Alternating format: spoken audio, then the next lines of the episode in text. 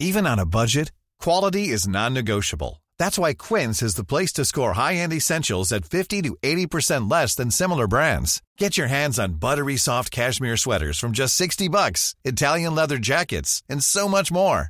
And the best part about Quince, they exclusively partner with factories committed to safe, ethical, and responsible manufacturing. Elevate your style without the elevated price tag with Quince. Go to quince.com slash upgrade for free shipping and 365-day returns.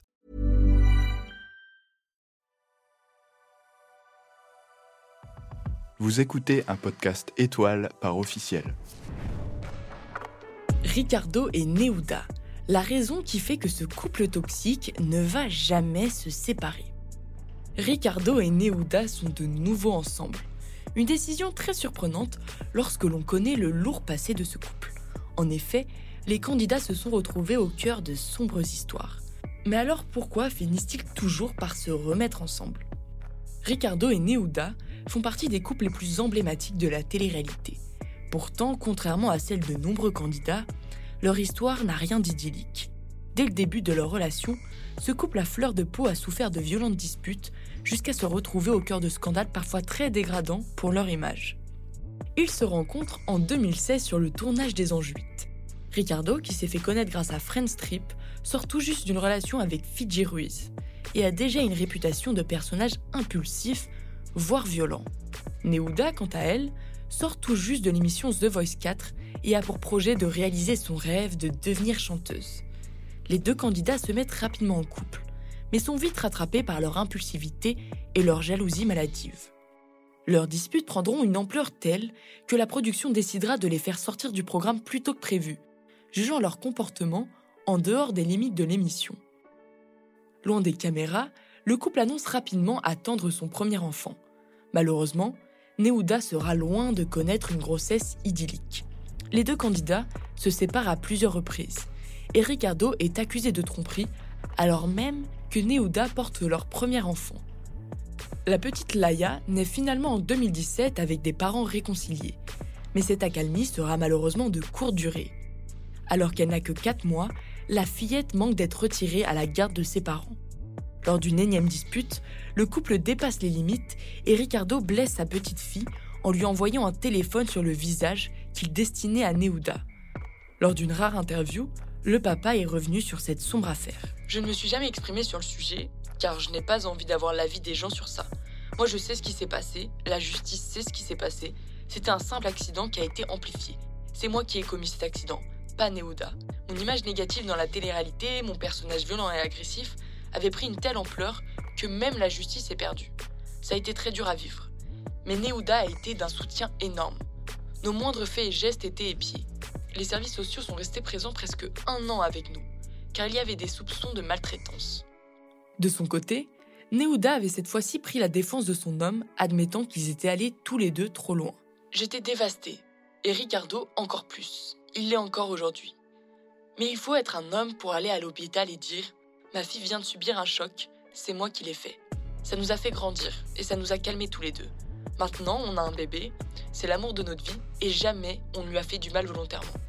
Notre amour ne doit pas être un poison pour notre petite fille. Après ce scandale et le confinement, le couple a connu une période calme de courte durée. Malheureusement, dès la reprise des tournages, ils ont de nouveau affaire à la justice. Alors qu'ils étaient blacklistés des productions à cause de leur comportement, le couple a été de nouveau invité sur l'émission Les Vacances des Anges 4 sur l'île de la Réunion en 2020.